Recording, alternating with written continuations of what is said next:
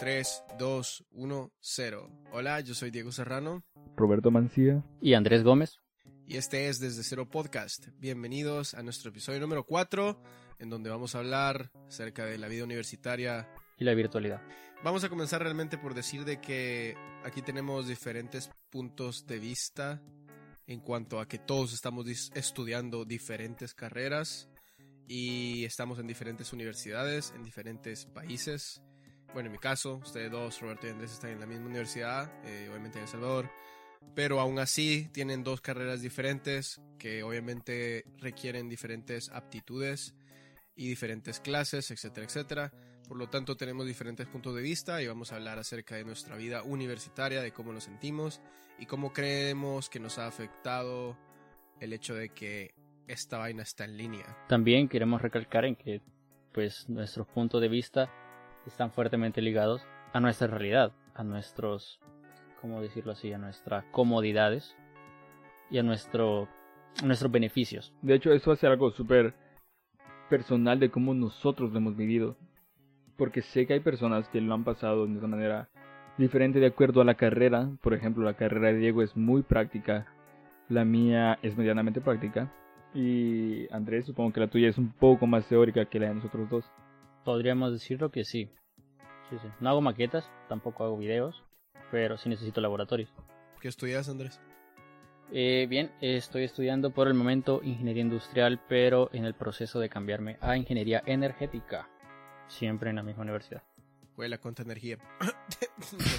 este, dale, Roberto, ¿vos qué estudias? Yo estudio arquitectura. La mayoría de gente que me conoce lo sabe. Y los que no, pues aquí estamos. Siempre estoy en arquitectura arquitectura y arquitectura. ok. Ok. Ah, yo estudio cinematografía, dirección eh, en Canadá. Ahora sigamos. Eh, lo primero es nuestras vidas universitarias. Realmente creo que voy a empezar diciendo de que en Canadá el sistema es muy diferente a como yo conocía el sistema educativo allá. Sí, de hecho, creo que o sea, lo interesante aquí es comparar cómo vos lo estás viviendo, o sea, cómo vos comenzaste la universidad allá a tus 20 años, creo, si mal no recuerdo. Ya estoy viejo. Este, sí, eh, para empezar yo creo que el primer choque fue en plan, aquí la gente pues viene de diferentes partes del mundo, o sea, hay literalmente gente que viene de India, China, este, Palestina, Japón, Latinoamérica, etcétera, etcétera, etcétera. Y eso es un choque porque obviamente todos tenemos diferentes tipos de culturas y todos hablan diferentes idiomas. Entonces yo recuerdo bien que uno de los primeros días que me asomé a la universidad, yo esperaba como que fuera como Estados Unidos, ¿no? Que escuchase inglés por todos lados.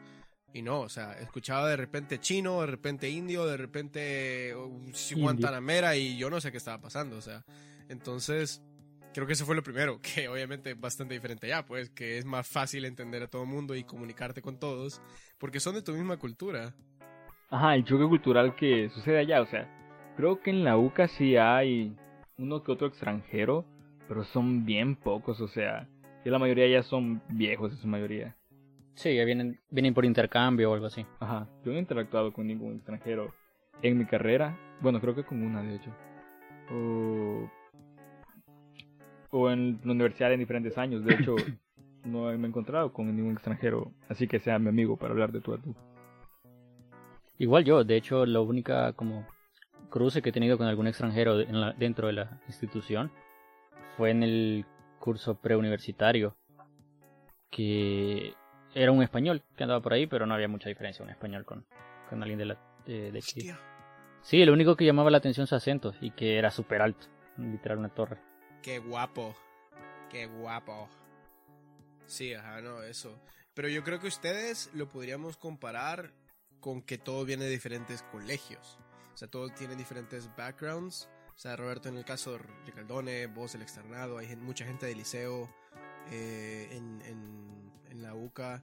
Entonces, ¿cómo se siente eso? ¿Cómo, cómo realmente podemos, podríamos compararlo? Ahorita que mencionas lo del colegio, me gustaría hacer una pregunta antes de empezar a hablar como de la vida universitaria. Y mi pregunta es, ¿qué expectativa tenían de la universidad cuando ustedes estaban en bachillerato? O sea, ¿qué esperaban de la universidad antes de empezarla? Buena pregunta. Buena pregunta, buena pregunta. De hecho, yo personalmente creo que no tenía, no tenía, o sea, me pongo a pensar en eso, o bueno, no me había, no me había puesto a pensar en eso. Ahorita que vos me haces pensarlo, realmente no tenía ninguna expectativa ni ningún prejuicio. De hecho, creo que porque ya tenía amigos estudiando en donde estudiamos, ¿verdad? Eh, no... O sea, ya tenía una idea, perdón, ya tenía una idea de cómo son los catedráticos y cómo era la carrera ahí. Fíjate que, perdón, en términos de mi persona, vengo de una institución eh, del colegio jesuita, al igual que la de la que estoy ahorita en la universidad. Entonces como el estilo de estudio o el estilo de, aprendizaje o de enseñanza es similar, muy similar. Literalmente dicen que la UCA es la mamá del externado, entonces no tenía como mayor expectativa de cambios. Sin embargo, sí yo sentía como, ah, va a haber más libertad, eh, ah, voy a tener más libertades. Quizás como soñando con esa con eso que se ve en las películas, vea, llegando en tu propio carro, vos siendo quien decide si entras a la clase o no. Y eso también es algo que, en cierta forma, en algún momento podríamos decir que asusta. Como el, ya no, ya no, ya no tengo papá y mamá de que van a estar pendientes de mí. Bueno, en bachillerato ya no los teníamos, pero hemos crecido con ellos, literalmente. Entonces, eh, en la universidad es como de verdad, nadie se mete en tu vida, cada quien es independiente, vos no te metes con nadie, nadie se mete con vos. En el colegio todo el mundo se conoce. Sí, es cierto. Eh, bueno, quizá algunos colegios sí eran así, pero siento que donde estudiamos con Diego no era tanto que todos se metieran con tantos. De hecho, los papás tenían una presencia bien pequeña. O sea, sé que había un grupo, porque mis papás estaban. Pero fuera de eso yo no hubiera sabido, o sea, nunca intervenían en nada así. Diego. Eh, bueno, yo ya no tengo papás aquí, o sea, estoy solo. Este, pues yo creo que también esa es otra cosa, que, que realmente, eso sí lo, o sea, el apoyo, ¿verdad? De que, de que si bien es cierto, los papás casi no se meten, siento, siento que siempre está el apoyo, me explico, de los papás. Y el hecho de, pues, de que estoy aquí viviendo solo y tal, es una experiencia full a lo vale, o sea, yo realmente no tenía expectativas de nada, o sea, cuando estaba en el Ricaldone no sabía que, que, a qué me enfrentaba, o sea, yo dije, bueno, yo realmente me quiero ir a otro país a estudiar porque soy vergón, ¿verdad? Y, y nada, o sea, me la tiré, me la tiré y, realmente no sabía, o sea, no, no, no sabía pues que realmente venía a enfrentarme a, o sea, un mundo completamente diferente y solo. Entonces, sí, o sea, el hecho de que sus papás estén allá y todo es super nice diferente a acá. Otra cosa. Pero supongo que es una libertad diferente porque, o sea, es cierto, como os decía, estás sin papás, pero tenés varias responsabilidades más que nosotros que admitir por vos mismo, pues. O sea, el hecho de que estás trabajando ya es un gran cambio a varias personas que están aquí en El Salvador con sus papás. Eh, o sea, el estar allá, vos solo, implica más libertad, pero también implica más responsabilidades que siento que te frenan o te nivelan tu nivel de libertad. Sí, es cierto. Lo que pasa es que aquí la, libertad ya depende de ti. O sea, tú depende de qué tanto querés liberarte y qué tan responsable querés ser contigo mismo, ¿no? Entonces, siento que ese tipo de cosas, o sea, vos sos tu propio papá, o sea, vos, vos solo te jalás la, la, la, oreja y decís, no, eso no. Eh, y, con todo, con todo es así. Eh, quiero leer la pregunta. Ahorita estamos haciendo en vivo, señores que están escuchando el podcast en nuestro Instagram. Entonces hay una pregunta de m.candray. Eh, no sé quién es, pero dice: que, no, veo desde lejos. ¿Sienten que se han enamorado más de su carrera o al contrario? ¿Se han dado cuenta que no les gusta tanto? A ver. Esa pregunta es muy buena. Sí, muy buena. Por eso, por eso la quería, quería que la dijéramos en voz alta. Sí, muy bien, Mónica Muy bien. Este. ¿La quisiera responder? Sí, responda. Quiero ver. la verdad me interesa saber la opinión de Andrés. Porque me estás diciendo que te quieres cambiar de carrera. Sí, vea. Eh, ¿Cómo explicarte? Eso es otro tema muy importante dentro del, del tema global de la vida universitaria. Que es como el, el estudiante y su. ¿Cómo llamarlo así? su estabilidad emocional dentro de su carrera. En mi caso, siendo muy honesto, y se lo digo a cualquier persona con la que hable, yo no tenía como primera opción estudiar ingeniería. Mi primera opción había sido desde que estoy en primaria estudiar veterinaria. cierto. Era mi sueño. Pero me terminé retractando por la tripofobia. Quien me conoce sabe que tengo tripofobia y de verdad no, no, no soportaba. Entonces... Las tripas, básicamente. la cosa es de que decidí retractarme y me metí a estudiar algo en lo que yo me considerara bueno.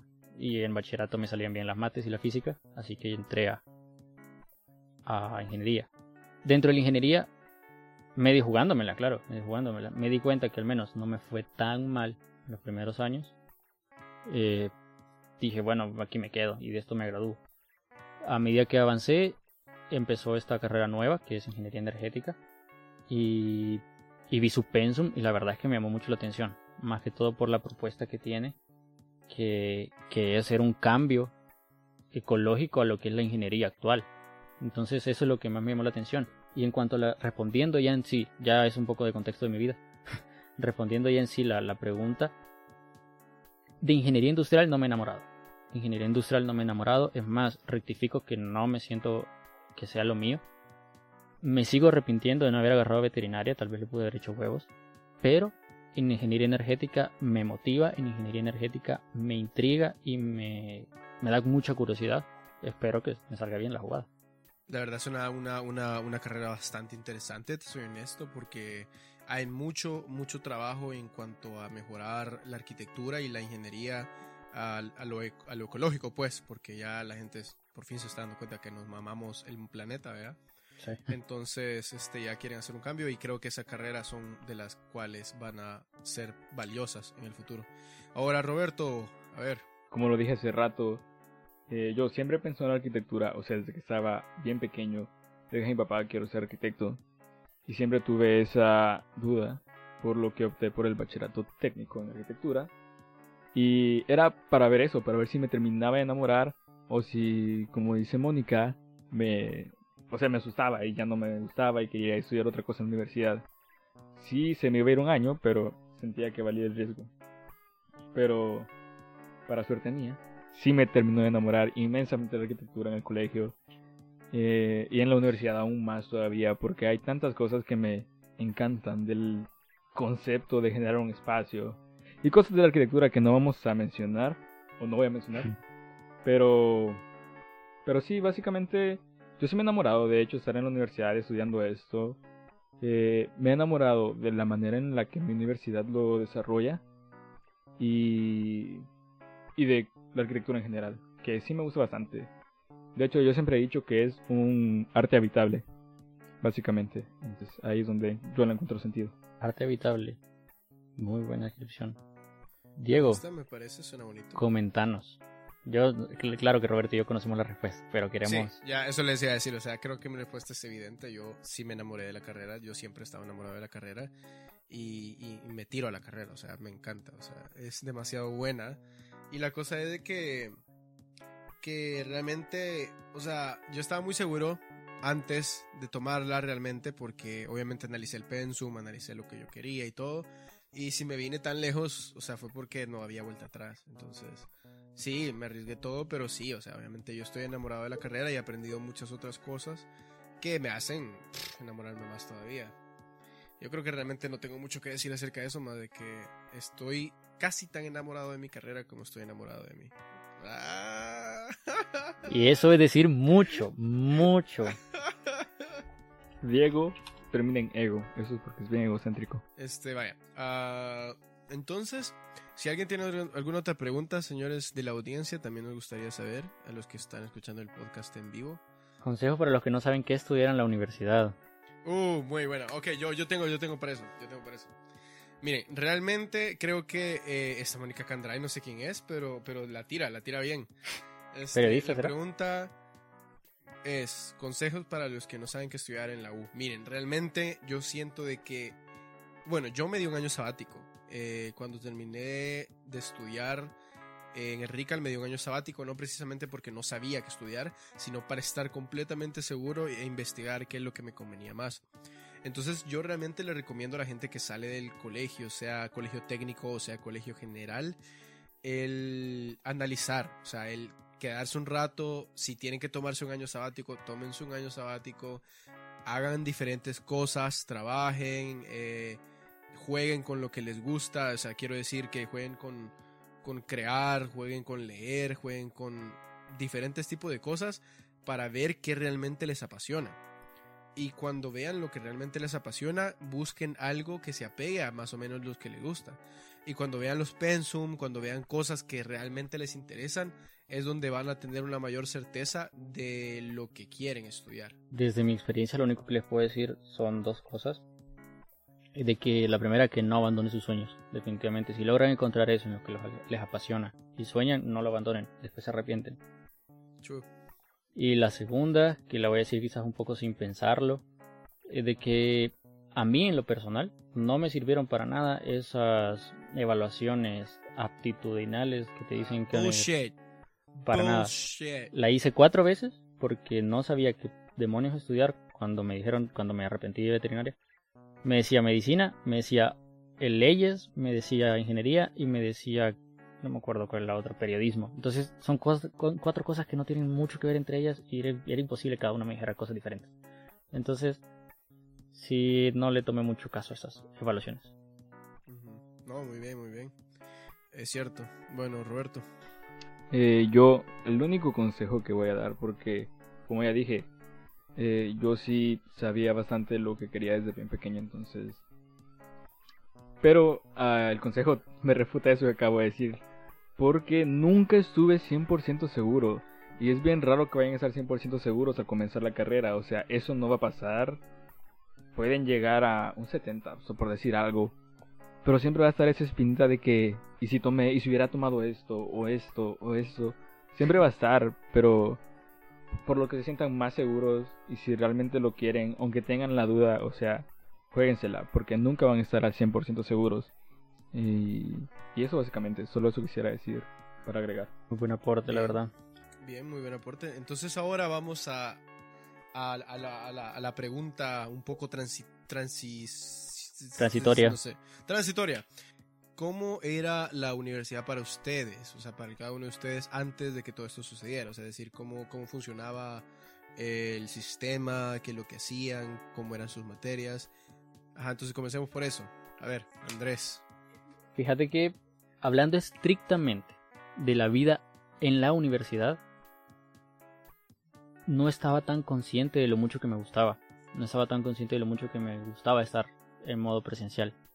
Quitando, quitando todo lo que conlleva estar en la universidad, que hablamos de tráfico, hablamos de gastos, hablamos de estrés también, porque ir en tráfico te da estrés. Bueno, quitando todo eso de lado y estrictamente la vida en la universidad, dentro de la universidad, yo estaba contentísimo. Y no me pude dar cuenta hasta que llegamos a la modalidad virtual. En mi, carrera, mejor dicho, eh, los laboratorios son muy necesarios. Son muy necesarios y la verdad es que aprender laboratorios virtuales con simuladores no es lo mismo que hacerlo y aprenderlo con tus manos. Entonces, esa es la, como digamos, una de las grandes variaciones y de las grandes pérdidas que tenemos en cuanto a la, modalidad, modalidad virtual. Entonces sí, yo estaba muy contento con la, con la modalidad presencial. No, no me percaté hasta que la perdí, digamos. Y... Pero recalcando eso, que estoy, estoy quitando... Recalcando eso, que estoy quitando totalmente el hecho de... Eh, ¿Puedo hablar ya? Sí, dale, dale, dale. Quitando el hecho de tráfico y todo lo demás que conlleva gastos y todo lo demás.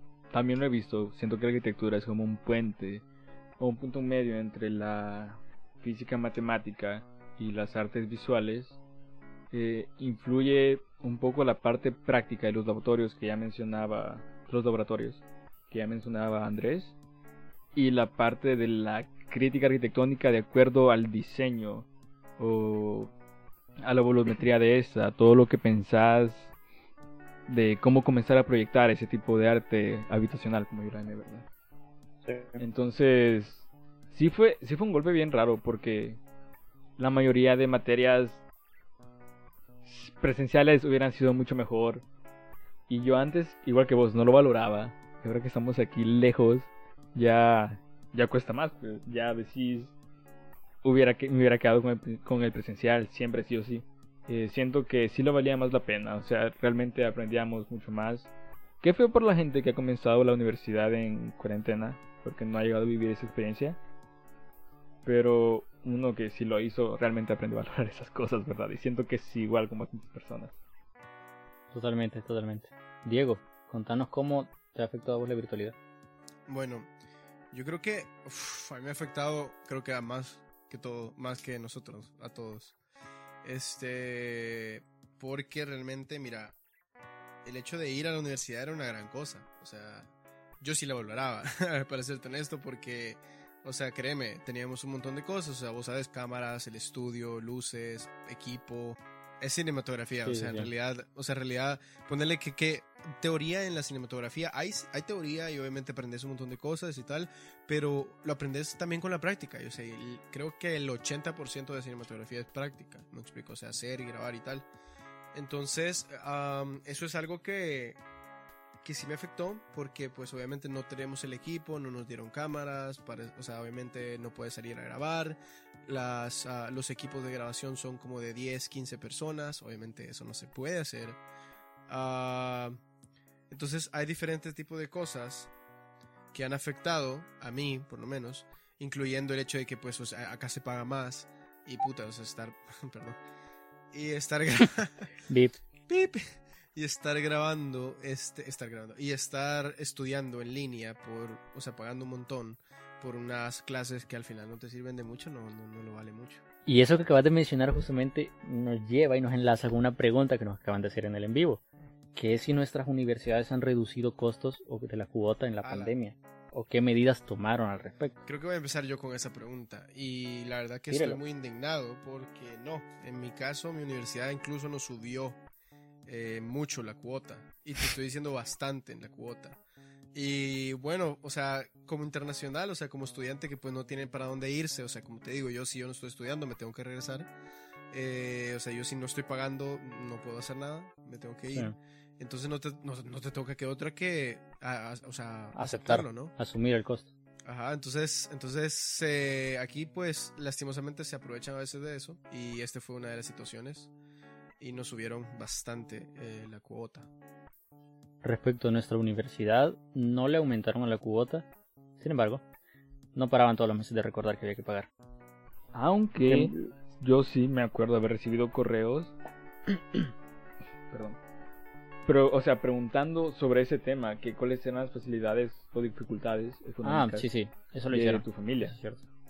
Y creo que quitaron el, el, el tema de multa por moralidad. Eh, sí, creo que sí, sinceramente. Que tienen algo que si pagas antes del 4 de cada mes te da, o sea, son como 10 dólares menos. Y si pagas después del 4 son 10 dólares más. Pues eso creo que lo quitaron. Pero eso sería, la verdad, tampoco es de que hayan dicho, no, paguen hasta cuando puedan, no. No, no, no. Por, como mencioné antes, dentro de nuestros beneficios está que, gracias a Dios, a mis padres, en este caso, no, no puedo hablar del resto, pero a mis padres no les han, no les afectó el trabajo. Entonces ellos pudieron seguir pagando la misma cuota de siempre. No tuve que hacer el estudio que mandó a hacer la UCA. No sé de nadie que, que, que lo haya hecho y que la hayan disminuido. Entonces no sé si No sé los, o sea, no sé qué hicieron para las personas que sí tomaron ese estudio o si les funcionó. En mi caso, realmente yo sí conocí mucha gente, o sea, acá estudiantes internacionales que no tuvieron de, o sea, no tuvieron de otra que irse, pues. O sea, regresarse a sus países. Y eso está jodido, o sea, porque imagínate gastar tanto dinero, estar a punto de graduarte y tener que irte porque ya no te alcanza para, para terminar el semestre, o sea, es una cosa bien jodida. O sea, yo realmente, pues, porque estoy trabajando aquí, gracias a Dios, eso, eso ayuda un poco, ¿no? Eh, es que he podido, pero mucha gente que se quedó acá en la casa encerrados sin conseguir trabajo y se está estudiando y todavía pagando am, solo por pagar, O sea, sí, sí. pagando renta, pagando súper, pagando servicios, solo por pagar no resulta, me explico. Entonces, mucha gente se regresó a El Salvador, otros, o sea, un amigo mío se fue a Rusia, o sea, eh, se, se fueron, así se dividieron, pues, cada quien para su país. Esas son las consecuencias que ha traído en Canadá, imagínate, o sea, y uno pensaría que pues era un, un país culturalmente más desarrollado, lo hubieran tenido más en cuenta, o sea, y que es económicamente más estable. Mira, te voy a ser honesto, realmente, o sea, no, no quiero hablar mal de Canadá, Canadá es un país precioso, o sea, en todos sentidos, o sea, tanto físicamente como políticamente es un país que está muy bien. Canadá es un país muy bonito, o sea, en cuanto a muchas cosas, políticamente igual. Pero con esto del coronavirus, realmente, pues se notó el egoísmo mm, de saber, de la nacionalidad, o sea, decir, eh, país, eh, Canadá es un país muy, am, ¿cómo se dice esto? Welcoming. Muy abierto, muy... Ajá. Bueno, abierto, sí, o sea, recibe mucha gente. Eso Hospitalario. Ajá. Es hospitalario, esa es la palabra hospitalario, recibe mucha gente de diferentes países, etcétera. Pero en esa situación realmente se notó el hecho de que se preocupaban solo por su gente. ¿eh? Y la gente internacional como yo quedamos valiendo, pero madre, o sea, te lo digo en serio, porque hubieron un montón de ayudas para todo tipo de, de gente canadiense, o sea, obviamente residentes, vea, de que, ah, de los estudiantes que solo estudian tanto tiempo, pueden aplicar para que les paguen no sé cuánto, los que perdieron el trabajo, los que trabajan solo tantas horas, una infinidad de ayuda. Y para la gente internacional no, no existió ningún tipo de ayuda de ningún tipo, o sea, nada de, de decir así como que ah, van a haber paquetes de comida o, o van a haber este cierto dinero que se les va a devolver de sus de sus ah, pagos de universidad, nada, nada, o sea, todo fue lo contrario, o sea, a los internacionales les subieron mucho tipo de cosas como la cuota de, de la universidad, me explico. Entonces. Ajá, lastimosamente en esta situación del coronavirus y, la, y el lockdown que hubo, sí, o sea, gente internacional se vio afectada en ese, en ese aspecto. Y de hecho, o sea, está bien feo lo que vos decías, de que, o sea, gente que se tuvo que ir ya en sus últimos años de universidad. Eso, eso está bien loco, eso está, o sea, súper mala onda, sinceramente. Sí, sí. porque, Sí, como dices, es medio egoísta. porque no sé, o sea, realmente si van a poder regresar, o sea, ponerle que este, este chavo que te digo, el ruso, él ah, ya estaba en su cuarto año de diseño gráfico y ya le faltaba un año nada más, o creo que nada, sí, un año, literal, un año le faltaba. Y este. Y realmente se fue por, lo, por las razones que comenté anteriormente. Y estaba pensando regresar, pero por todo esto del lockdown y todo eso no ha podido regresar. Y el problema es de que si pasa, pasan dos semestres, no, espérame, creo que solo uno o dos, no me acuerdo, uno o dos semestres y tú no estudias, la universidad te quita los créditos. O sea, es decir que tú ya no, Inservible. o sea, inservible. O sea, que básicamente si él no regresa antes de que ese tiempo se cumpla, todo lo que pagó y todo lo que estudió, a la basura. Para nada. Qué, nada. qué horrible eso. Juela. ¿Sabes? Y eso es una gran comparación porque mi papá, ponele que mi papá estudió del 87 al 90, por decirte algo, por decirte algo en AUCA. Y cuando yo empecé la universidad, él tuvo la intención de volver a, te- a te- de terminar su carrera. Y todavía seguía su, su, su récord, es decir, sus, sus Wow. datos ahí. O sea, él podía continuar, se creía. Solo tenía que hacer un par de equivalencias por las materias que cambiaron, ¿vea? Pero Sí, sí. su récord seguía y y me estás diciendo Wow. que son dos ciclos lo que les permite tu universidad, más o menos por ahí. Sí, más o menos. No me acuerdo, yo creo que hasta uno puede ser, no me acuerdo, pero uno o dos, algo así es. Y si ya no estudias ese tiempo, salud, o sea, para afuera, para afuera. Qué mal trip, la Sí. verdad. Eh, Está feo. bien Sí, feo. bien feo. Sí, realmente los internacionales no pueden cometer nada, no pueden cometer errores ni, ni dar un paso en falso porque te va, te va mal. Más en esta situación del coronavirus, ¿verdad? Que nos ha fregado bastante. Sí, realmente vos, porque, o sea, te has mantenido estable con eso que buscas de trabajo. Sí, Porque si no, me imagino que hay que subir donde. la verdad sí. Sí, y, y bien jodido, pues, porque ya gasté un montón de dinero. Ajá. acá. Sí, Y eso. el tiempo, es que es lo peor también. Sí, eso y que vos sabés de cómo soy, o sea, realmente yo no, no, no me hubiera bajado la cara, o sea, hubiera visto cómo resolver y, y así Ajá, fue como... de hecho. Yo, como yo hubiéramos pues. visto a Don Juan viajando a Canadá de mandar a la universidad. Ajá, te lo juro. Y a darme un Don Juan. Aplicártelo. de paso. Eso me lleva a la pregunta. Ya hablamos de qué es lo que era antes, qué es lo que pasa ahora con el sistema en línea. Y ahora quiero preguntarles, ¿para dónde creen que vamos? ¿Cómo, cree que, cómo creen que va a ser el futuro de... de, este André? De la carrera, sí, no, de hecho, eso lo mencioné hace un montón de tiempo, de hecho, hace un rato, creo que en la introducción. Que, o sea, son puras conjeturas, obviamente son como nosotros creemos que puede desarrollarse, lo cual puede ser súper erróneo o, o correcto, pues, pero ajá, son conjeturas. Y sinceramente, ah, está bien difícil de, de concluir algo, ¿me entendés? Porque aquí la veo bien difícil aún de que vamos a la normalidad que era. ¿Sabes? Eso... O siento que va a ser un proceso bien largo. La nuestra universidad mandó un, un, un anuncio de cómo iba supuestamente a ser este ciclo en el que estamos de acuerdo a las fases que nuestro gobierno había establecido. A mí me gustaba ese, ese, como ese, ese, digamos, ese plan que tenía la universidad, que era que seguíamos en modo, el modo superandis virtual, pero los laboratorios de aquellas carreras y materias que lo necesiten iban a ser presenciales, limitados, ¿verdad? Pero presenciales y con sus medidas. Pero, y a mí me gustaba, porque teníamos la, la parte buena de ambas cosas, teníamos los laboratorios que tanto necesitamos que sean presenciales, como la comodidad de estar en casa con la virtualidad. Pero con todo lo que sucedió, que hubo una reapertura total de golpe, eh, la universidad tomó cartas en el asunto y dijo, no, espérense, los laboratorios van a seguir siendo virtuales y con simuladores porque es exponernos. Entonces no se sabe hasta cierto punto dentro de nuestra universidad cómo va a ser el siguiente ciclo. Y todo va a depender de cómo esté la sociedad y cómo esté, en este caso, el, el Salvador en cuanto a su, digamos, a, a su realidad, tanto de salud como la universidad decida si vénganse de regreso solo para los laboratorios o ya vénganse de regreso todos porque ya, dije, ya dijo ya la sociedad está abierta. Y si no, o sea, y aunque lleguemos, hay un montón de medidas que aunque ya no estemos en pandemia quizá, pero hay, hay un montón de medidas higiénicas que van a comenzarse a tomar, que en arquitectura van a comenzarse a dar a conocer.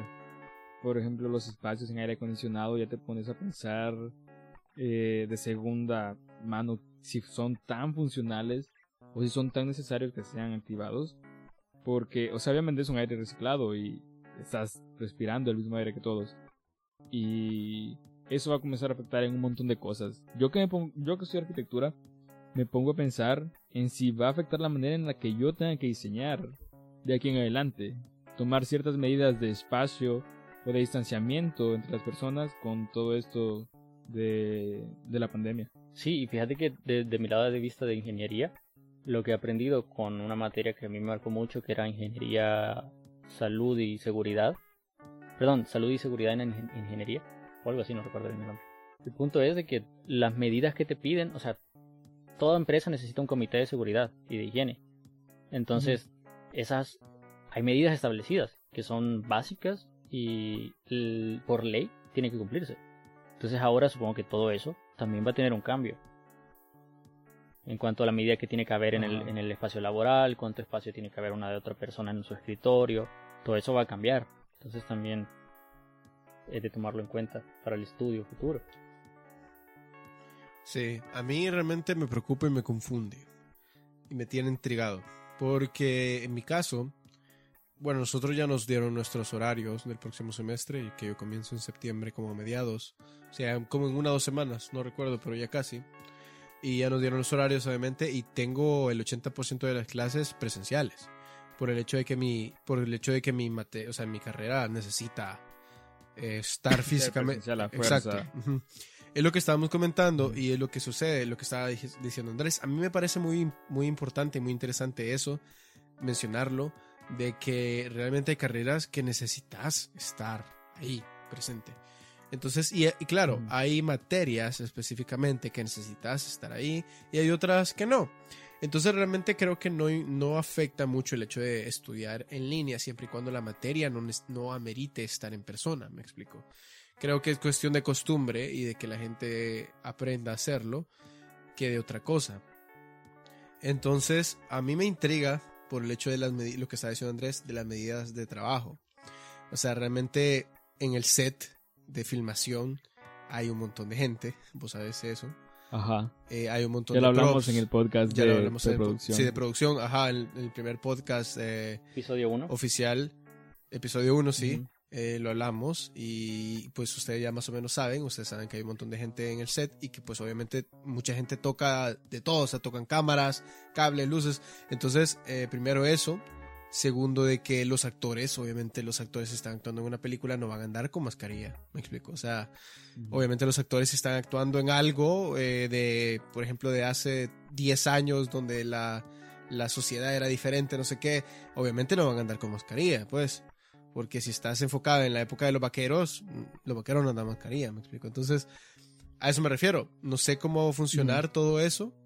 Me intriga y me tiene como preocupado, pero a la vez con curiosidad de cómo va a funcionar el área de, laboral en, en mi ámbito. Fíjate que en ese caso yo podría darte como una pequeña noción de cómo podría ser. Y es de que a todos les van a exigir pruebas constantes. Eso influye también, como ya aprendimos en el podcast anterior, gasto. Porque aparte de todos los gastos que ya vimos que se tiene para una producción, tiene que gastar en pruebas para todos los empleados. Probablemente, realmente es muy probable. Por lo, lo mismo que pasa con el fútbol. Eh, están jugando y están en contacto con, entre ellos, pero todos están comprobados de que, de que no, no lo tienen, ¿verdad? Ajá. De hecho, eh, hace un par de días salió la noticia de que Robert Pattinson, que es el nuevo Batman, dio positivo en la prueba de COVID-19. Justo a pocas semanas de, de retomar la grabación de la película. Entonces, eso es ahora que se va a posponer hasta que él se recupere, ¿verdad?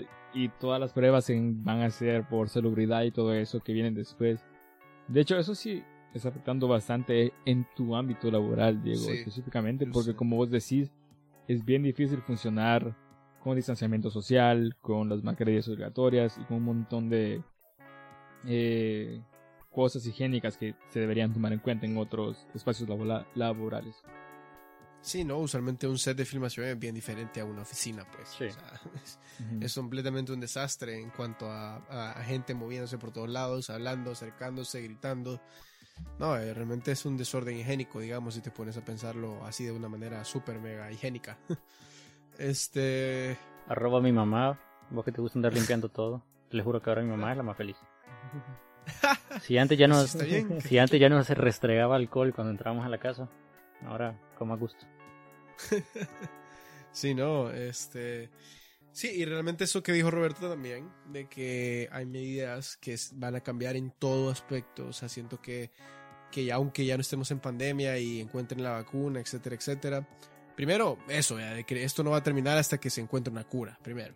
Segundo, de que, de que cuando haya y ya todo empiece a su normalidad, en realidad no va a ser una normalidad. O sea, yo siento que esto ha sido también una, un cambio de era y no solo en la, en la Home Switch. Y no solamente ha sido para las universidades y para nosotros los estudiantes, sino para el mundo completo. O sea, mucha gente, tantos trabajos como, como clases, universidades, etcétera, se han pasado al área en línea, o sea, se han pasado a lo virtual y así va a ser muchas cosas. Por ejemplo, ya no vas a ir al banco, sino que el banco va a ser un banco en línea este, vas a evitar ir a pedir comida. O sea, ahora hay miles de aplicaciones donde se pide comida. Sí. Ah, cosas de ese, de ese ámbito, o sea, muchas cosas que van a cambiar y van a seguir cambiando. De hecho, sí, y eso es lo preocupante de que la cultura en El Salvador no es tan obediente. Ahí es donde se van a complicar las cosas tarde o temprano. Sí, miren, realmente les voy a decir algo. Eh, creo que esto es más un consejo personal en cuanto a que yo veo la cultura de acá, y sé cómo es la gente allá de mi país. Realmente aquí la gente, aquí ha reducido un nivel increíble en los niveles de COVID, se ha controlado de manera increíble, el gobierno está haciendo muy buen trabajo, este, y obviamente la gente también, porque no solo es cosa del gobierno, también es cosa de la gente, y la gente aquí se comporta, o sea, la gente siempre deja su distancia, los buses tienen precauciones, obviamente las leyes las respetan, y siento que allá en El Salvador el problema es de que se les olvida. Se les olvida que todavía hay época de pandemia, que probablemente mucha gente siga saliendo a la playa con miles de personas. Entonces, eh, como, como oyentes, si están viviendo allá en El Salvador, si son salvadoreños, o están en un país, o en, cualquier, parte, del mundo, eso estaba pensando, o en cualquier parte del mundo donde, donde estén en una situación similar, uh, hagan de su parte, o sea, aunque sean una persona contra 100, hagan de su parte, siempre intenten mantener la distancia, lávense ustedes sus manos por los suyos, por su familia, siempre intenten cuidarse pues. Y aunque no les pase nada, puede ser que ustedes se, lo, se enfermen y se les pase, se curen rápido, pero puede ser que le pase la enfermedad a alguien de su familia y, y esa persona obviamente no tenga sus, sus mismas fuerzas. Entonces siempre cuídense y mantengan de su parte para pues que el futuro sea mejor para todos. Para todos. En cuanto a al consejo que nos daba Diego, nos lo da como para nuestra vida en general. Para nuestra vida de estudiante, el consejo que quizás podríamos darles es la organización. Que ahora más que nunca, de verdad que la organización, sé que a muchos les toca como poner esa dualidad entre las tareas de casa, las obligaciones en casa y, las obligaciones de estudio. Entonces es una, una organización, sé que es feo, sé que es pesado, sé que es estresante a veces, pero si te organizas salir de todo. Tiempo hay. Entonces, ese es quizás el consejo que le puedo dar, organizarse. Muy bueno. Yo, bueno, si tratamos de verle el lado positivo a la cuarentena, creo que varias personas con las que he hablado me han dicho de que esta cuarentena les sirvió como un respiro de toda la cotidianidad que tenían. O sea, como que la cuarentena no fue un año desperdiciado, realmente el 2020 es un año de autoconocimiento en muchos aspectos. Gente como nosotros que comenzamos un podcast, que hemos vuelto a retomar la comunicación con Diego, que realmente antes no hablábamos tanto, ahora estamos escribiéndonos casi a diario sobre el podcast o sobre nosotros mismos y hablamos fijo cada semana. Jugando Among Us. Eh, jugando juegos en línea. Entonces, busquen el lado positivo, busquen lo que hayan aprendido. No necesariamente tiene que ser un idioma o un instrumento, tiene que ser algo Personal. meramente personal, conocerse ustedes mismos. Eh, fijarse en ese punto bueno y partir de allí, van a ir encontrando muchas cosas buenas que han sacado en esta cuarentena. Muy cierto, señores. La actitud, como dije en el podcast anterior. Actitud. Así que, bueno, yo creo que vamos cerrando. En verdad ha sido un gusto que nos escuchen. Recuerde que nos pueden escuchar en Spotify, en iTunes y en Google Podcast. En Instagram nos pueden encontrar como arroba desde cero podcast, cero en números, podcast sin las vocales. Entonces, señores, eso ha sido todo. Muchas gracias por escucharnos de nuevo. Esto ha sido desde cero podcast. Hasta pronto. Adiós.